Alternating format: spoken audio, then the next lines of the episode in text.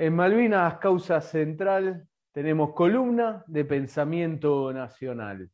Una de las columnas principales de este programa, también con los compañeros, compañeras de revisionismo histórico que están a cargo Facundo y Vicencio y Mara Espasande, pero en pensamiento nacional, el docente de la Universidad Nacional de Lanús, doctor en comunicación y amigo también, Juan Godoy. Juan, que desde el año pasado venimos haciendo, y esto es importante, venimos haciendo con Juan, está trabajando sobre distintos militares dentro del pensamiento nacional, que han aportado para un proyecto nacional, para un proyecto justamente de liberación nacional, para una patria libre, justa, soberana, distintos militares que también, por el antimilitarismo abstracto, a muchos de ellos se los ha oculto se los minimiza y tienen una participación y un rol clave para los años eh, que, han pasado en distintas industrias nacionales, ya sea la fábrica militar argentina, lo que es también, bueno, distintos aspectos con los que venimos trabajando, don Juan. Eh, no, quiero alargar más la presentación. Y en esa línea seguimos, vamos a seguir tratando a estos militares del pensamiento nacional. Juan, muy buenos días, ¿cómo estás? Buenos días, Juan. Un gusto estar nuevamente acá, llevando acá algunas, charlando un poco sobre estas, estas ideas para intentar de contribuir un poco a, a, traer personajes, como vos decías, olvidados, ninguneados, ¿no? No casualmente, que fundamentalmente ese ninguneo, ese, ese ocultamiento viene dado por lo que vos decías, ¿no? por las ideas que estos personajes traen. Así que un gusto, como siempre, estar charlando eh, hoy con vos, Che. Y en estas figuras de, militares que, venimos haciendo, recuerdo que eh, pueden encontrar a las columnas que ha hecho Juan Godoy en YouTube. Este año estamos subiendo todo en el canal de YouTube del Observatorio Malvinas, que invito a todos y todas a suscribirse al canal, pero también el año pasado la subíamos al canal de YouTube del Centro Ugarte. Este año el Observatorio Malvinas creó un canal propio. Bueno, las del año pasado las encuentran en dicho canal del Centro Ugarte. Las encuentran en redes sociales de Juan Godoy, redes sociales de Malvinas Causa Central, redes sociales de quien les está hablando, todas las columnas las encuentran. Pero hoy Juan nos va a hablar sobre Juan Ignacio San Martín, ingeniero militar, llegó al rango de brigadier mayor. Juan, contanos quién era, quién fue Juan Ignacio San Martín. Bueno, bueno, Juan, eh, primero algunos datos como venimos haciendo, un poco muy breve, más aún con Juan Ignacio San Martín, porque tiene una, biografía un, poco extensa, digamos, eh, algunos datos biográficos como para ubicar al personaje y después nos vamos a ir metiendo eh, en dos sentidos, en las ideas y en las realizaciones de Juan Ignacio San Martín, porque es un personaje, la verdad, eh, descollante dentro de estos, de estos militares nacionales. Es un personaje, insisto, que para el día de, para retomarlo el día de hoy es fundamental, ¿sí? Y aparte también contribuye eh, por ahí en el recorrido que vamos a hacer, eh, vamos a ver cómo Juan Ignacio San Martín contribuye a, en gran medida también a, esto de levantar la autoestima nacional, ¿no?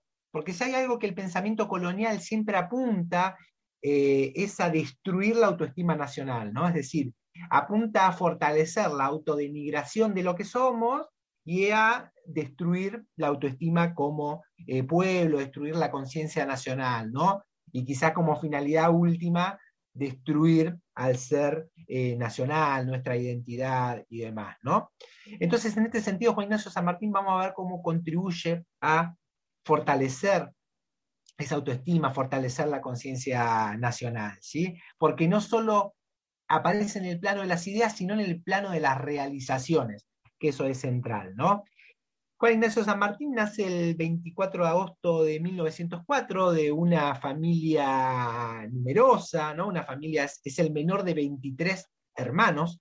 Eh, una, nace en 1904, insisto, en una Argentina semicolonial, fuertemente ligada, o más que ligada, subordinada eh, a Gran Bretaña, una dependencia económica muy profunda que se desprende también eh, o se, fortalece con una mentalidad también subordinada a eh, no observar otro destino para el país que no sea el destino de ser una semicolonia. Bueno, contra esa Argentina dependiente, semicolonial, ¿no? penetrada por el imperialismo británico, es, con la, es contra la cual va a luchar toda su vida eh, desde el plano de las ideas y desde el plano de la acción concreta Juan Ignacio San Martín. Eh, Juan Ignacio ingresa al colegio militar en 1921 y se egresa en el 24 con grado de subteniente. Tres años más tarde asciende a teniente y ya por entonces comienza a realizar estudios sobre algo que va a marcar toda su vida y toda su, trayectoria, perdón, y toda su trayectoria, que es la cuestión aeronáutica. ¿sí? En 1931 hace, eh, se gradúa del curso superior del Colegio Militar de la Nación y va a ser técnico aeronáutico. ¿no? Viaja a Europa, en la década del 30, del 31 al 34, como muchos de estos militares van a tener un, paso el mismo Perón, digamos, viaja más al final de la década del 30, ¿no? principios del 50, viaja a Europa. Bueno, Juan Ignacio San Martín viaja a Europa, Italia, y estudia en el Instituto Politécnico de Turín, un instituto eh, importante en la época, ¿no? Juan, y se recibe Perdón, una aclaración que, me parece que está buena y es importante para ponerlo en contexto. Cuando Juan dice que se va a dedicar a la aeronáutica, piensen que en ese momento, dentro de las Fuerzas Armadas, no existía la Fuerza Aérea como tal, ¿sí? Y sí la aviación, mm, lo que sería la aviación militar, dependía del ejército en ese momento. Quería hacer solo esa aclaración, seguirnos contando de, San Martín allí en Europa. Juan. Exacto, tal cual. Muy bien. Y en el 34 se va a recibir de ingeniero militar, como Mosconi, como Sabio, y demás, va a ser parte de estos ingenieros eh, militares, ¿no? que van a contribuir fundamentalmente al desarrollo argentino eh, sobre todo, digamos, en la época del peronismo, ¿no? Eh, va a ocupar la dirección de, aeronáutica en el año 36 y también la fabricación, eh, digamos, la, fábrica militar de aviones de, Córdoba, ¿sí? O sea, ocupa el puesto de dirección de la fábrica militar de aviones de la provincia de Córdoba y esto va a ser central, vamos a ver el desarrollo posterior, ¿no? Eh, ya para el año 39 asciende a mayor, eh, en realidad en el, 44, en, el, perdón, en el 40 asciende a mayor y en el 44 se va a desempeñar como director del Instituto eh, Aeronáutico de Córdoba, un instituto muy importante que va a tener una, vamos a después a contar algunas cosas y vamos a ver esa, esa, esa, el desarrollo en el instituto, ¿sí? Entonces, bueno, tenemos acá a Juan Ignacio San Martín un poco algunos datos biográficos para eh, ubicarlo. Ahora más adelante voy a dar algunos datos biográficos eh, más. ¿Por qué? Porque el periodo más virtuoso, más profundo de, de San Martín llega con el advenimiento del peronismo al poder. Tempranamente tiene un vínculo con Perón en el año 45, es decir, recordemos que en el 46 el 4 de junio es que asume Perón su primera presidencia, es decir, un año antes, se reúne con Perón. Perón era un tipo muy interesado por la cuestión eh, aeronáutica. También participa de la reunión Bartolomé de la Colina, que era un tipo vinculado a la aeronáutica, ¿no? Era después va a ser ministro incluso en el, peronismo, ¿sí?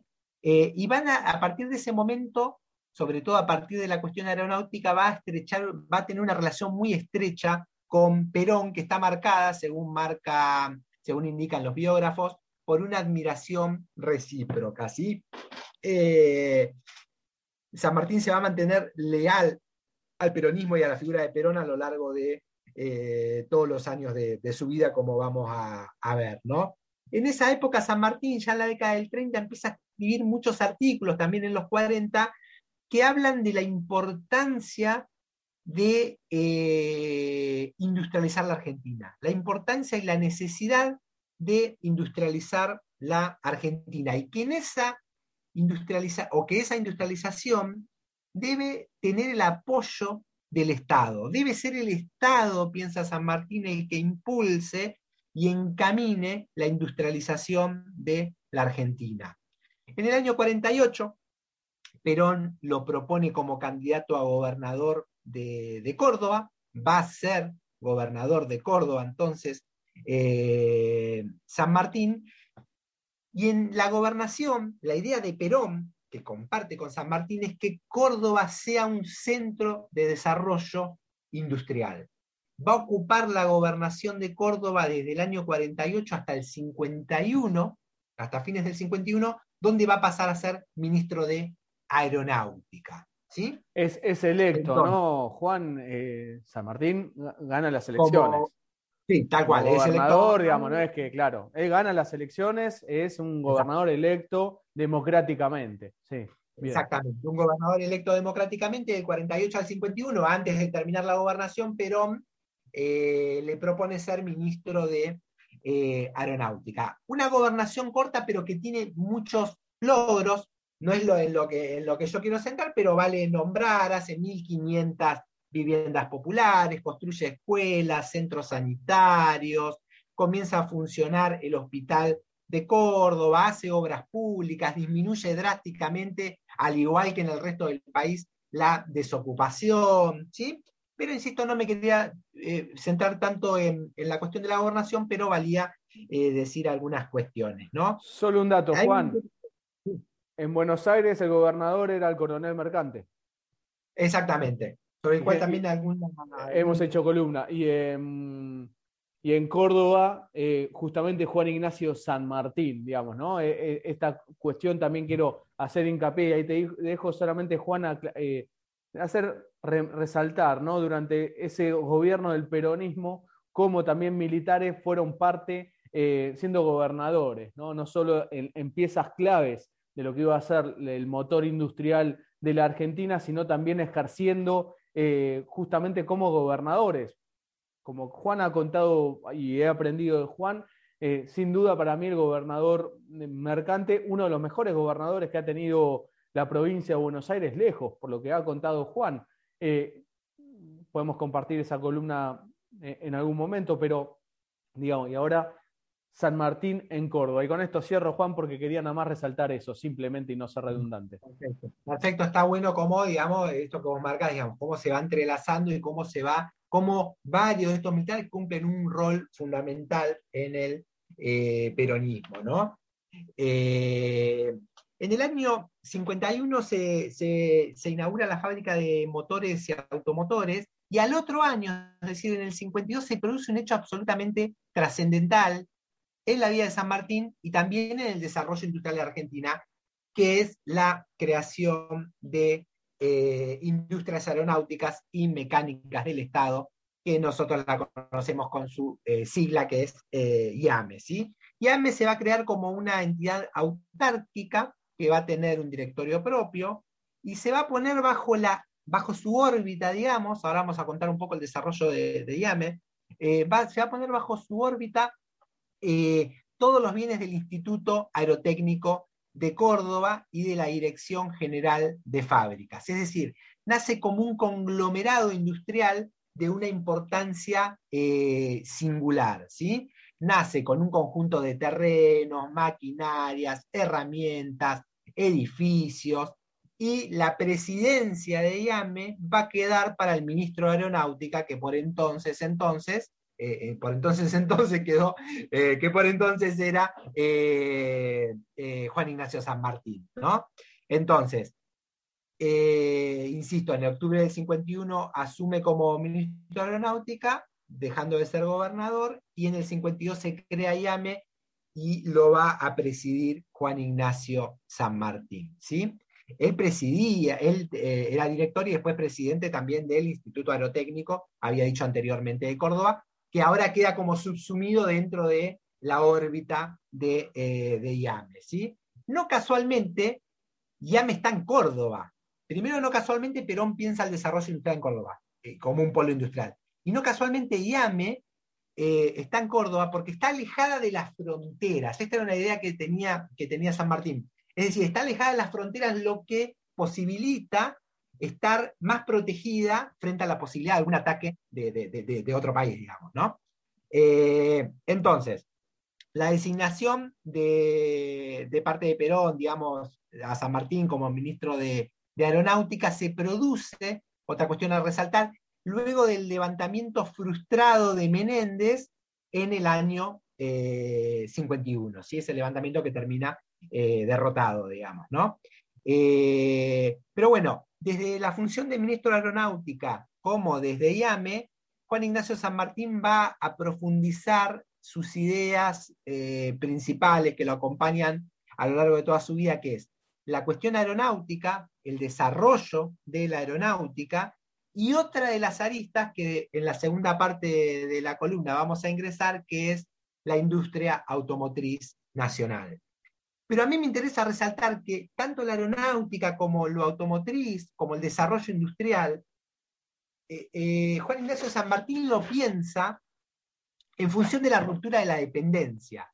Piensa que la industrialización es para lograr la independencia económica y romper justamente la dependencia con respecto a Gran Bretaña. Él dice, cualquier independencia, la independencia política que no se asiente sobre la independencia económica termina siendo una ficción, ¿no? Vos puedes ser independiente políticamente, pero si sos dependiente en términos económicos, tu independencia política incluso es una ficción, porque termina siendo un país semicolonial, una suerte de colonia informal, que es lo que le había sucedido eh, a eh, nuestro país. ¿sí? Entonces, San Martín eh, apunta a romper lo más rápido posible con la importación de productos. Él dice, nosotros tenemos que fabricar los productos acá y las partes de los productos también tienen que ser fabricados en la Argentina. Entonces San Martín empieza en esta lógica a estudiar muy profundamente las materias primas de la Argentina, es decir, eh, materias primas que puedan reemplazar a, productos que llegan desde el exterior. Así, por ejemplo, pongo dos ejemplos, explota el cedro en Misiones, explota la araucaria eh, de Neuquén, etcétera, etcétera, ¿no? Entonces, la idea es tomar las materias primas, tomar eh, para industrializarlas en la Argentina y no, digamos, exportar las materias primas y después comprar ya sea una parte de un producto o el producto ya eh, realizado, ¿no? Vale resaltar también que la aeronáutica toma un impulso fundamental, por eso eh, Perón está interesado, por eso San Martín, por eso Jorge Crespo, otro militar, está interesado, como Bartolomé de la Colina, porque en la Primera Guerra Mundial la aeronáutica toma un impulso eh, muy eh, importante, ¿no? Digamos, demuestra un papel central en la guerra, con la Segunda Guerra esto se profundiza y empieza a ver, Perón sobre todo trae conclusiones vinculadas a la relación entre la aeronáutica y la defensa eh, nacional, ¿sí? Entonces, antes de, antes de, si te parece, Juan, antes de hacer un, corte breve, avanzo un poco sobre, eh, sobre la cuestión aeronáutica desde el instituto y desde eh, IAME, ¿sí? Dale, esto me parece importantísimo, Juan, eh, que nos está contando la historia de Juan Ignacio San Martín, ingeniero, militar, brigadier mayor, justamente entró en el ejército, pero con la creación luego de la Fuerza Aérea Argentina tendrá el cargo de brigadier mayor, fue gobernador electo en la provincia de Córdoba, muy importante esta visión ¿no? de, industrial que tenía, impulsaba y proyectaba Juan Ignacio San Martín. Sí, Juan. Bien, entonces, eh, esto se enmarca, en esta política se enmarca en el primer plan quinquenal. El primer plan quinquenal promueve muy fuertemente eh, la aeronáutica y promueve muy fuertemente el desarrollo de la producción nacional. Entonces ya, cuando San Martín es director del Instituto Aerotécnico de Córdoba, comienza una tarea muy fuerte de producción, que va a llevar a cabo una tarea que es realmente formidable, es sorprendente, insisto, conmociona, me parece a mí, digamos, que, la Argentina haya tenido esta, cantidad de, logros y de realizaciones. A un año de asumir Perón, Perón asume el 4 de junio del 46, justo a un año de asumir el 4 de junio del 47, hace su vuelo de bautismo un avión bimotor de ataque y bombardeo liviano que se llamaba Caiquín. Perón toma muchos nombres, esta es una idea de Perón, toma muchos nombres de, lenguas eh, acá americanas, ¿no? Caiquín es algo así como Águila Real. Entonces, un año después de asumido Perón, se hace un vuelo de bautismo este, este avión bimotor, el Caiquín. Pocos meses después, va a volar un caza eh, interceptor, que es un avión a reacción de diseño propio, que es mucho más conocido que el anterior, que es el Pulki. Pulki quiere decir algo así como flecha envenenada. Lindo nombre.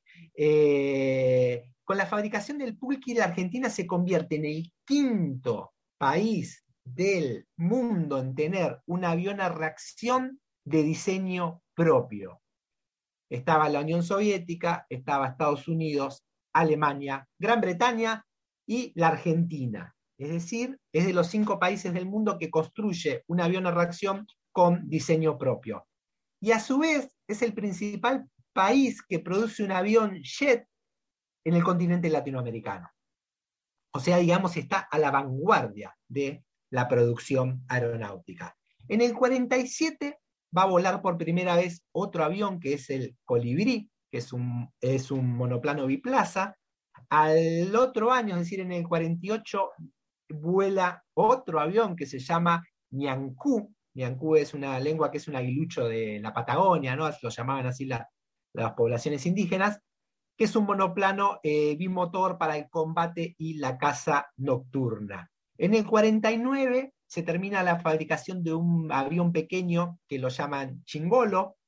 Eh, ese mismo año, en el mismo 49, vuela otro avión, que es el Clen Antú, que es algo así como rayo de sol, quiere decir.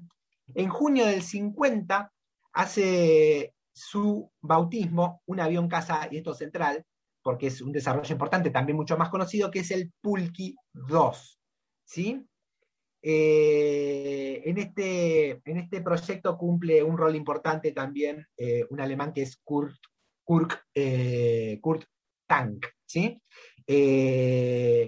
este último avión es una de las realizaciones más importantes, por eso es más conocido quizás que varios de los que yo nombré, porque la Argentina pasa a ser uno de los tres países del mundo con aviones más avanzados. Estaba Estados Unidos, la Unión Soviética y la Argentina, es decir, insisto, a la vanguardia. En el 52, la Fuerza Aérea crea una Fuerza Aérea de tareas antárticas, también, digamos, bajo eh, la de, bajo la dirección de, San Martín, y va a poner al frente de la misma al vicecomodoro eh, Marambio. ¿sí? Esta fuerza de tareas antárticas, digamos, pensando lo territorial, pensando el desarrollo antártico, que el peronismo adquiere una importancia fenomenal. Nosotros en una, en una, en una columna tratamos la política de, Hernán Pujato, ¿no? digamos, la creación de las bases antárticas y toda la política eh, del peronismo con respecto a la Antártida.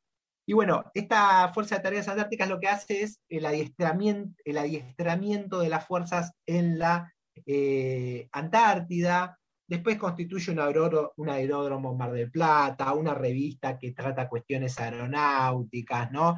Construye centros de producción en el, en el Palomar, en Tandil, en Bariloche, digamos. No cuento todo porque se hace muy extenso, pero como ven es una tarea magnífica, ¿no? Y San Martín se preocupa, ya con esto sí que vamos cerrando la primera parte, eh, se preocupa por tener tanto personal técnico capacitado para el desarrollo como también elementos eh, para la conservación y el mantenimiento del eh, material. ¿sí? Entonces, ¿qué piensa San Martín? Piensa la necesidad de articular la formación de ingenieros en nuestras universidades con el desarrollo, con la creación de, eh, y el fortalecimiento de institutos y centros de investigación. ¿sí? Eh, él piensa que el Estado debe fomentar los centros de investigación científicos y demás ligados al desarrollo, articular la universidad, digamos, con el desarrollo, es algo que aparece como central. Entonces podemos ver pocos años, estos, como ustedes ven, son muy pocos años la acción de San Martín, son pocos años pero intensos eh, en el marco de esta revolución nacional peronista, llega a fabricarse dos millones y medio de piezas para la aeronáutica, para el uso aeronáutico. O sea, la Argentina llega a, fabricar dos millones y medio de piezas para el uso aeronáutico, además de todos estos aviones que nosotros eh, indicamos. Es decir, la Argentina es pionera, tiene un papel primordial en Sudamérica, digamos, el país por lejos más desarrollado en esta materia eh, en los años del peronismo y también parte de los países, de los tres países más importantes con desarrollo aeronáutico del mundo. ¿sí? Si te parece hasta acá, eh, la primera parte, Juan, para no... Sí, le contamos a quienes nos están viendo por canal de YouTube y también señalamos Malvinas Causa Central, sale todos los sábados de 12 a 14 horas por la radio de la Universidad Nacional de Lanús, Megafón. Por eso Juan dice lo del corte, hacemos el corte radial como corresponde, también allí en Puerto Madryn, Radio La Costa, agradecemos a Sixto Garay que retransmite eh, Malvinas Causa Central. Cierro con esto, Juan, eh, este, este primer bloque. No hay defensa nacional sin industria, no la hay. Y hay algo importantísimo también. Juan resaltó cosas eh, que encabezó Juan Ignacio San Martín, que trabajó, que es el, cuando hay decisión política, cuando hay planificación, se puede hacer. ¿Y por qué también lo llevo, esto lo, lo quiero traer? Está en discusión el dragado y balizamiento del río Paraná. Algunos dicen, y desde la política, dirigentes políticos, que no lo podemos hacer. Cuando hay decisión política, se puede hacer. Además, sí se puede hacer porque los buques que están haciendo justamente el dragado son buques que se fabricaron en Argentina. Y los trabajadores que hacen justamente el dragado son trabajadores argentinos. Es decisión política. Fíjense cómo Argentina, por lo que nos contó Juan Godoy, entró en el top 3 de los países del mundo en fabricar aviones completamente desarrollados. Top 3, la Argentina, compitiendo con Estados Unidos y con, en ese momento, la Unión Soviética. No hay defensa sin industria nacional. Fíjense lo que pasa hoy a la Fuerza Aérea Argentina, que está intentando hace años comprar aviones y no puede. ¿Por qué? Porque el Reino Unido, Gran Bretaña e Irlanda del Norte, que usurpa el 30% del territorio argentino, que nos sigue haciendo la guerra, prohíbe la venta de aviones a la República Argentina. Como ellos hacen piezas para aviones en otras partes del mundo, porque no tienen esos países el armado completo, Argentina cuando quiere ir a comprar, el Reino Unido dice, no, yo no te lo vendo porque nosotros estamos en guerra con la Argentina, aunque no nos estemos enfrentando, estamos usurpando territorio y por las dudas que quieran utilizar esos aviones para la defensa de su soberanía nacional, no vamos a vender aviones. Bueno, fíjense este pensamiento estratégico de Juan Ignacio San Martín, de desarrollar todas las piezas acá.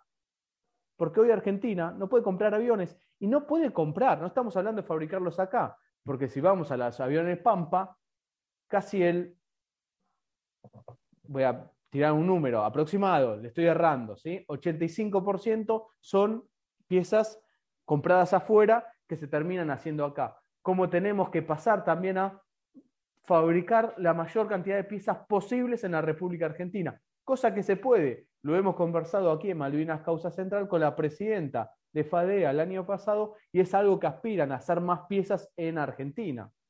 Pero también se depende de que esas piezas que se le compran a otro, eh, la, fábrica que se le compre, no dependa del Estado comprando esa pieza para esa empresa subsistir, sino tener una política de industria nacional. Pero esto es un proyecto de país.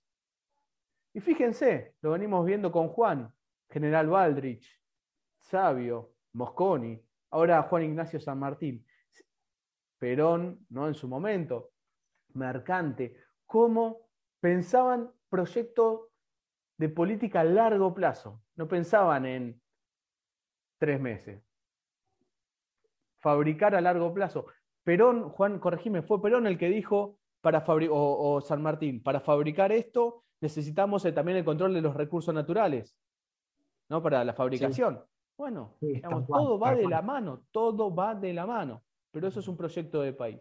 ¿Y por qué son ocultos estos militares? Justamente por eso. Nos quieren eh, instalar que todos los militares son los Videla, son los Onganía. No, hay mucho más, hay mucho más. Y por eso es tan importante el pensamiento nacional, y revisarlo, y retomarlo, y volver a impulsar todo esto. Porque esto es industria nacional, es trabajo para los y las argentinos, argentinas. Y es defensa nacional y es desarrollo nacional. No es que uno hace aviones de guerra y nada más. Cuando uno ve los países desarrollados que impulsaron durante años esto, pasó después a industria civil. Y eso es lo que hay que hacer y hay que impulsar. Estamos conversando con Juan Godoy en Pensamiento Nacional, doctor en comunicación, docente en la Universidad Nacional de Lanús, justamente en Pensamiento Nacional Latinoamericano. ¿sí? aún la tiene esta, esta materia y especialización. También quien les habla está haciendo el trabajo final de la especialización. Juan Godoy es docente, fundamental, esto es fundamental, esta carrera para la universidad. También desde el Observatorio Malvinas hemos comenzado Malvinas y Pensamiento Nacional.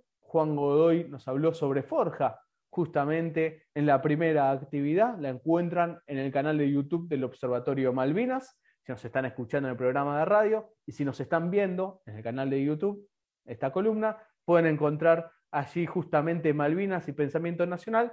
Será por ahora una al mes. Somos bastante cebados los compañeros, compañeras. Quizás terminemos haciendo mucho más seguido estas, estas charlas. Nos gusta hacer estas cosas. Es nuestra militancia, es nuestra, nuestra forma de ser cada día y nos copamos y hacemos y hacemos y producimos. Pero por ahora, porque hacemos todos y todas un montón de, de otras cuestiones como Malvinas Causa Central, Juan esta columna, bueno, hacemos un montón de, de, material lo queremos hacer por ahora, así espaciado como para que lo puedan hacer. Pero también Malvinas y Pensamiento Nacional.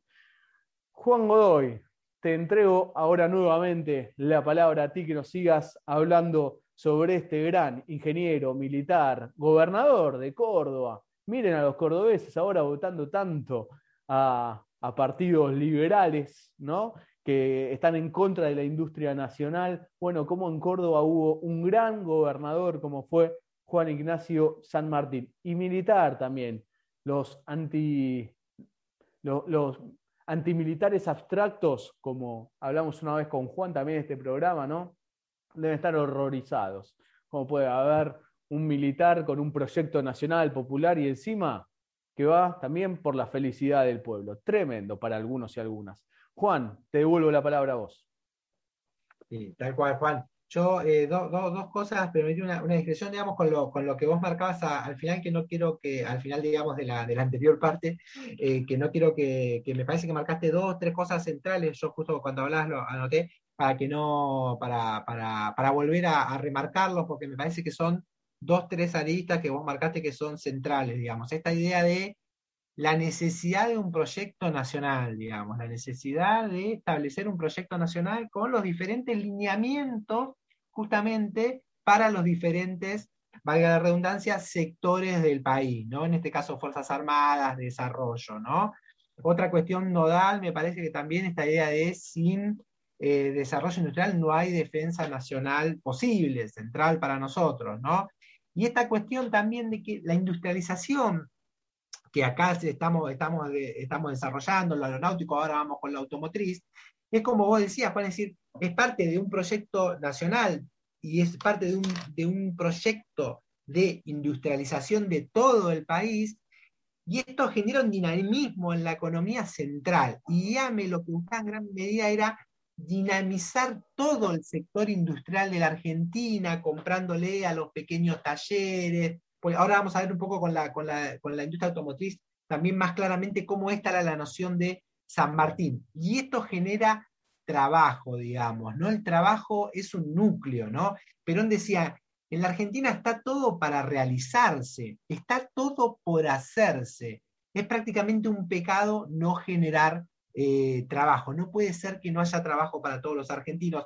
Y esto es central porque hay una discusión que no solo Argentina, sino es una discusión global que esta situación de, la pandemia y demás eh, aceleró y puso sobre la mesa de discusión, es la discusión sobre el trabajo, digamos, ¿no? Es la discusión sobre si es prescindible la mano de obra o no, digamos, si es prescindible el trabajo o no. Bueno, el capital claramente quiere excluir a una gran parte de la población del trabajo y, digamos, desde el sector justamente de los trabajadores hay, una discusión importante a dar que es la centralidad del eh, trabajo, ¿no? Dignificante y demás, como nosotros eh, sabemos. Lo último nomás, y seguimos con lo de las automotrices, vos recomendaste la especialización, Juan, justo hay una, nueva cohorte abierta, o sea, una, una inscripción para abrir una nueva cohorte, esta hora arranca, eh, arrancaríamos como en agosto, por ahí, pero ahora está abierta la inscripción, así que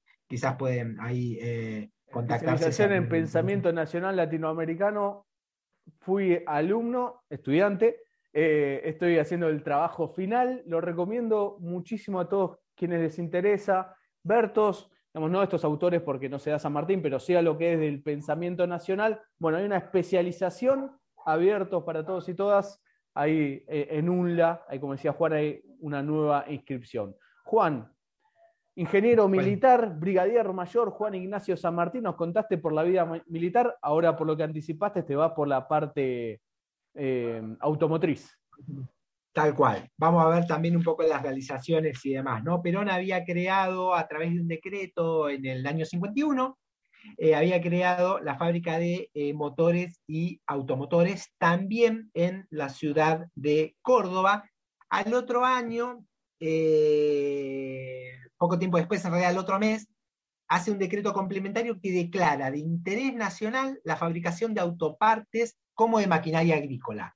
Con el pulque, Perón había dicho, nuestra noción tiene que ser que ni un tornillo sea extranjero. Así fue. Y con la automotriz también. Entonces dice, declara de interés nacional la fabricación de autopartes y maquinaria agrícola. Al otro año, como sabemos entonces, ahí estamos en el 51, como sabemos en el 52, dije anteriormente, es este acontecimiento central que es la creación de IAME. ¿sí? Como antecedente de IAME, en torno a la, fabricación automotriz, en la década del 10 hubo algún tipo de, un taller de armado de, de automóviles, pero con la Primera Guerra Mundial, ante la dificultad de importar autopartes, se eh, termina cerrando esa fábrica. Había algunas eh, empresas que importaban algunos autos, incluso estaba la misma Ford que actuaba en Argentina que importaba algunos autos de creación, digamos, reciente, ¿no? Pero el primer intento de fabricar a nivel nacional se hace en el año 35, eh, y va a ser un intento hasta el año 39, una fábrica hispano-argentina de automóviles, ¿sí? La dirigía eh, Ballester Molina, hay una historia, pero bueno. Eh, en el 47 se va a fundar la fábrica de, automóviles, ¿sí? Eh, dos años después de esto, es decir, en el año 49, a través de un decreto también se va a, ayudar a la instalación de, de, una sociedad anónima que es Automotores Argentinos que es AutoArt, sería como su, sigla, ¿no? Y a partir de, esa, de este AutoArt eh, se crea una planta de fabricación de autos y de tractores eh, también, ¿sí? Todo este proceso de industrialización tiene dos oposiciones fundamentales, ¿no? Primero, digamos, la oligarquía argentina, la élite argentina, y después las empresas extranjeras de los países imperialistas, digamos, que no quieren nunca que los países eh, digamos, dependientes se desarrollen, ¿no? Un poco lo que vos manifestabas también con, con, los aviones en la, actualidad, ¿sí? Eh, cuestión que ya para febrero del, 52, ¿sí? Eh, recapitulo entonces para no mezclar, se había creado una fábrica de motores y automotores, después se había creado IAME, ¿sí? Eh, en febrero del 52 comienzan a producirse los primeros prototipos de vehículos nacionales. Un auto, una rural, un camión eh, pequeño, ¿no? Entre los objetivos también está la creación de dos camiones eh, pequeños, de otra rural con carrocería de aluminio, que va a tomar el nombre de gauchita, un coche comando, otro automóvil de dos puertas, ¿no? Y en tan, los, en, en tan solo seis meses comienza la producción del primer automóvil en serie en la Argentina, ¿sí? Bajo la dirección de Juan Ignacio San Martín, construye el primer automóvil en serie que es el Institec justicialista. Conocido, este justicialista, poco después, en seis meses nomás, empieza la producción de un auto en serie que es el justicialista. Pocos meses después, produce una pickup que es conocida como la Chatita, también Institec, Chatita Institec. Eh, tiempo después también van a ser un vehículo que todavía se ven por ahí. Es más, yo tengo acá cerca de mi casa, dos cuadras, hay un, vecino que tiene uno, que es el, el, rastrojero, ¿no? O sea, nace una iniciativa de hacer un eh, rastrojero a partir del estudio y el aprovechamiento de unos tractores que, habían que había comprado el YAPI y habían quedado inutilizados. Y se utilizan también motores de los jeeps, eh, estos Willys, que se dicen, eh, que habían quedado fuera de servicio, se usa esos motores. ¿no? Una vez que se equipa a, este rastrojero con estos 2.500 motores de Willys, también se va a fabricar un motor propio eh, diésel, ¿sí?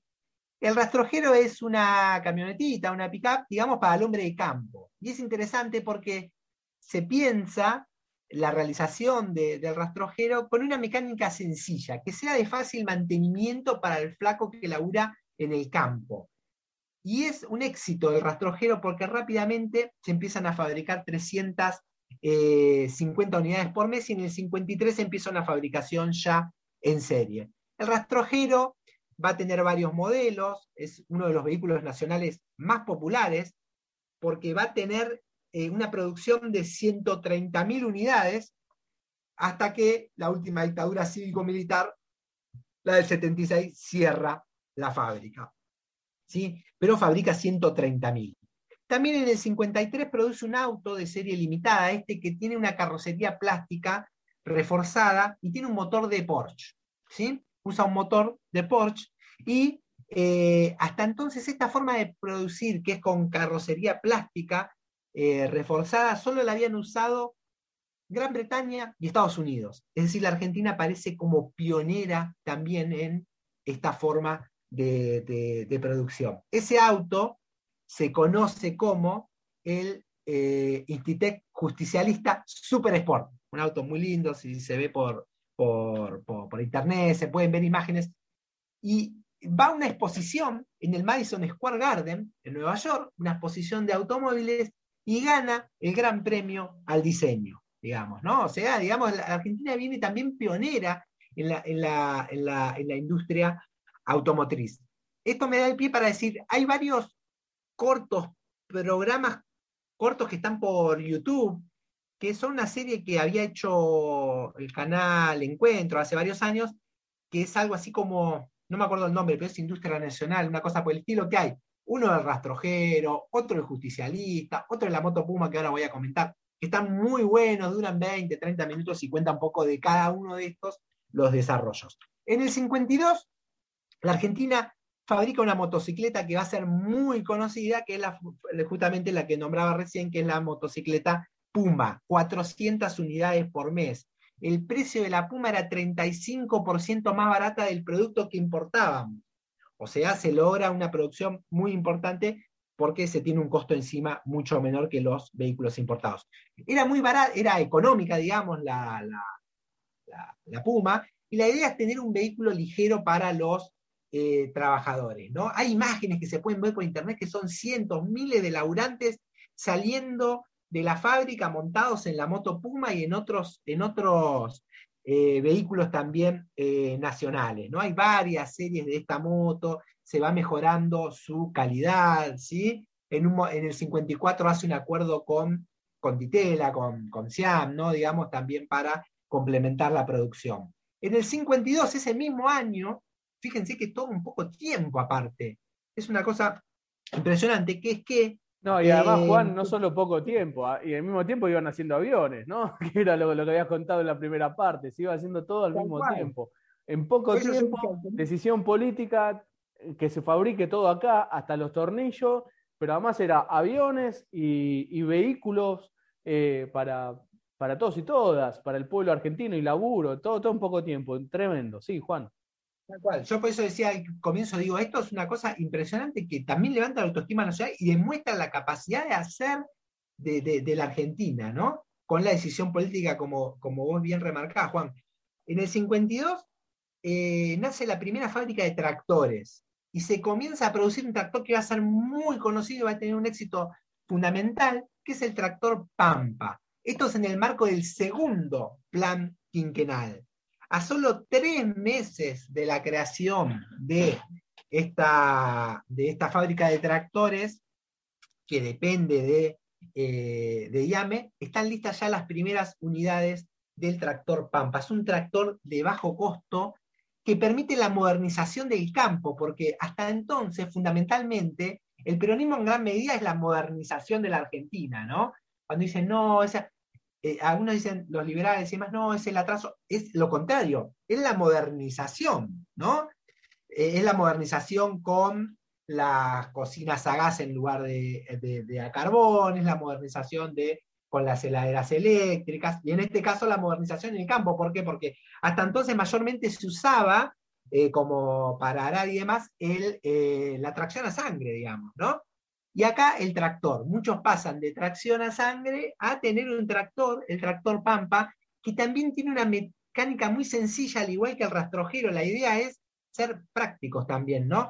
Tiene un mantenimiento muy fácil, a bajo costo, viene con un manual muy detallado de cómo cambiar una pieza y esas cuestiones.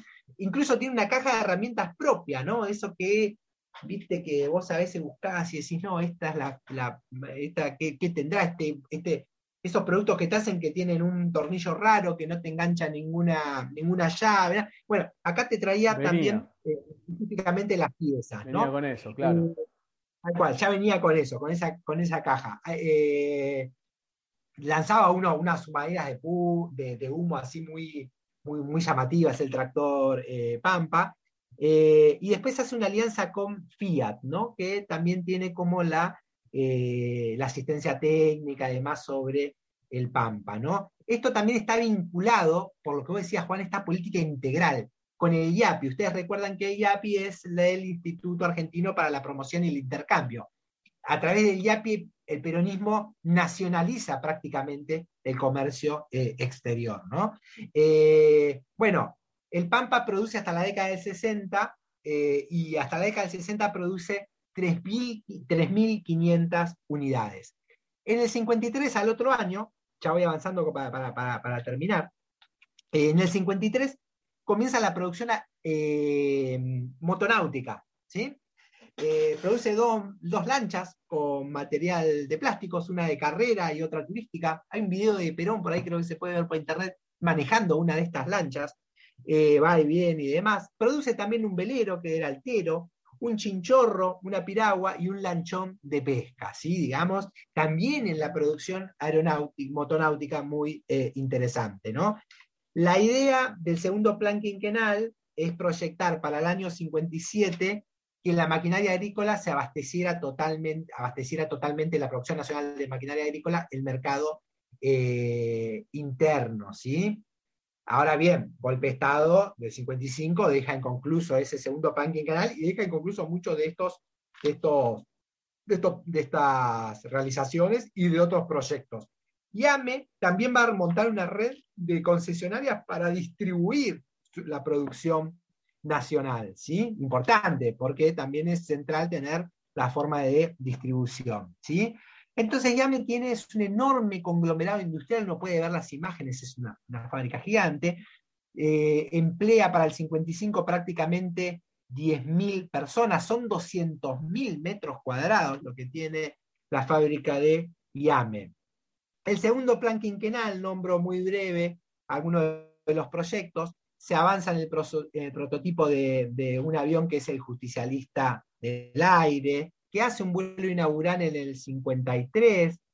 Eh, también se hace otro, em, eh, otro modelo que es el IA-37, que alcanza a volar también como un planeador en el 54, otro proyecto de un ala volante cuatrimotor de transporte que se inicia en el 53, eh, otro que es un eh, ala volante biplaza que se llama Urubú en el 53 también, ¿sí? Es decir, y hay otros proyectos que no hay tantos datos, dice una biografía de San Martín que es muy recomendable, que es de Leopoldo Frenkel, Juan Ignacio San Martín y el desarrollo aeronáutico y automotriz de la Argentina, una cosa por el estilo, una biografía muy interesante.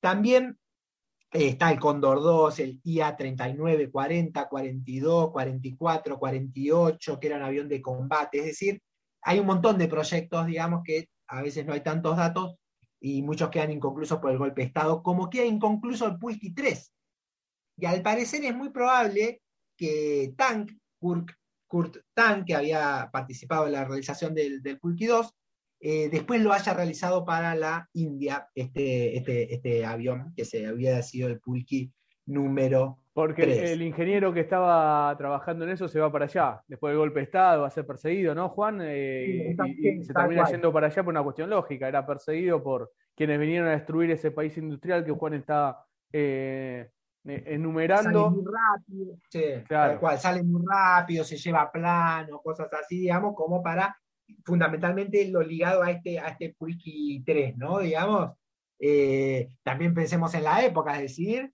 bueno, la época también actualmente, ¿no? Digamos, el tipo tenía planos y demás, que después otro país te lo agarra, te lo copia, digamos, y esas, cuestiones, ¿no? Que, que pueden pasar también, ¿no? Sale como muy, muy disparado. Eh, entonces hay una cuestión central del peronismo para la industria automotriz, para el sector automotriz, que es que piensa en la necesidad del apoyo estatal, ¿no? el impulso del apoyo del Estado para lograr rápidos resultados. No obstante, Yame siempre piensa en la articulación con el sector privado, la articulación con los pequeños talleres. Es una fábrica que dinamiza toda la industrialización de la Argentina. ¿sí?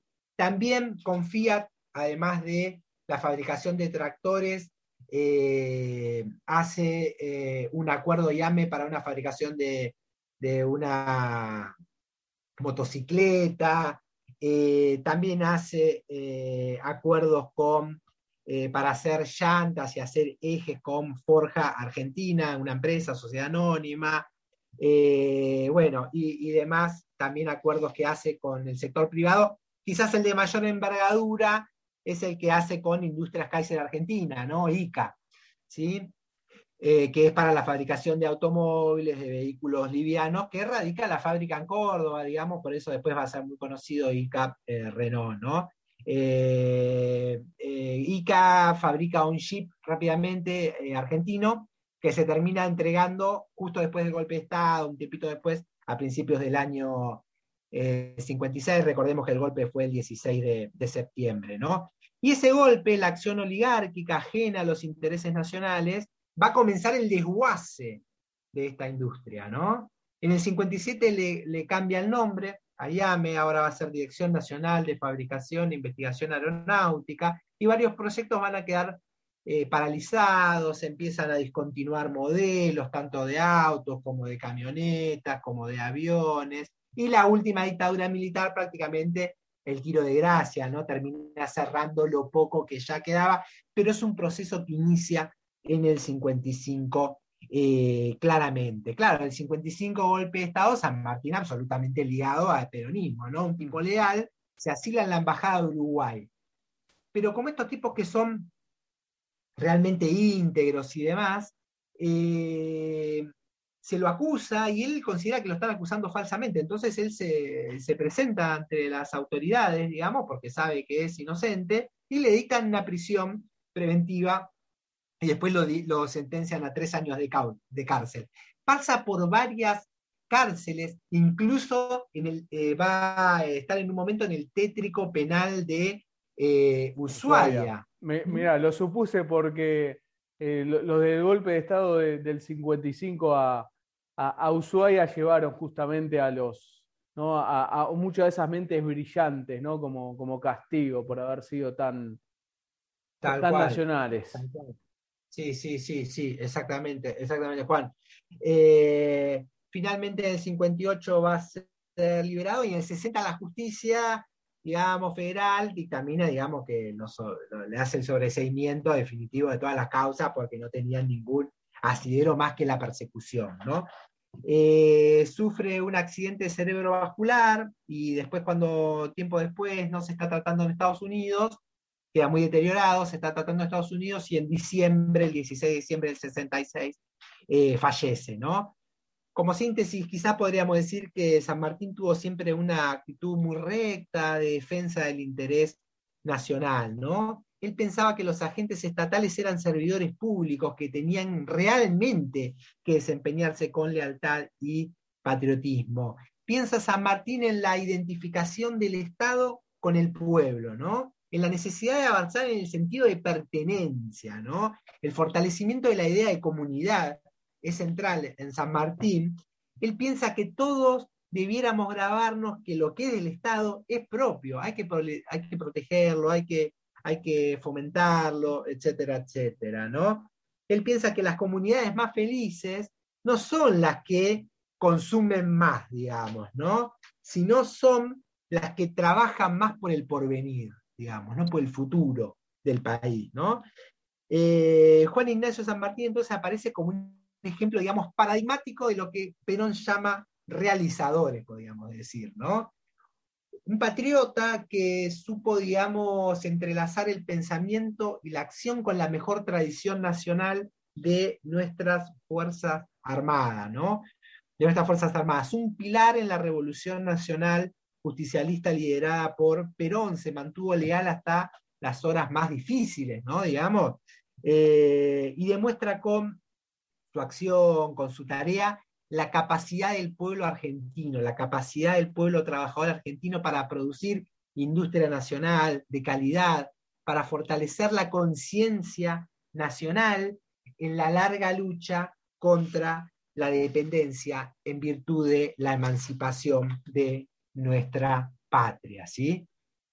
Termino con una frase de Juan Ignacio San ah, Martín. Ahí, muy bien, ahí Juan suponía que Juan ibas a, ibas a terminar con una frase, porque para quien esté escuchando por primera vez, es una de las de, cómo termina Juan su columna de pensamiento nacional.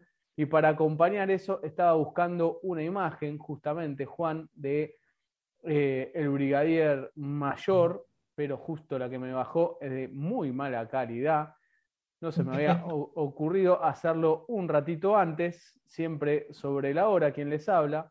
Es parte de, cómo lo hacemos. Vamos a intentar con, otra más, Juan. Son dos segundos más.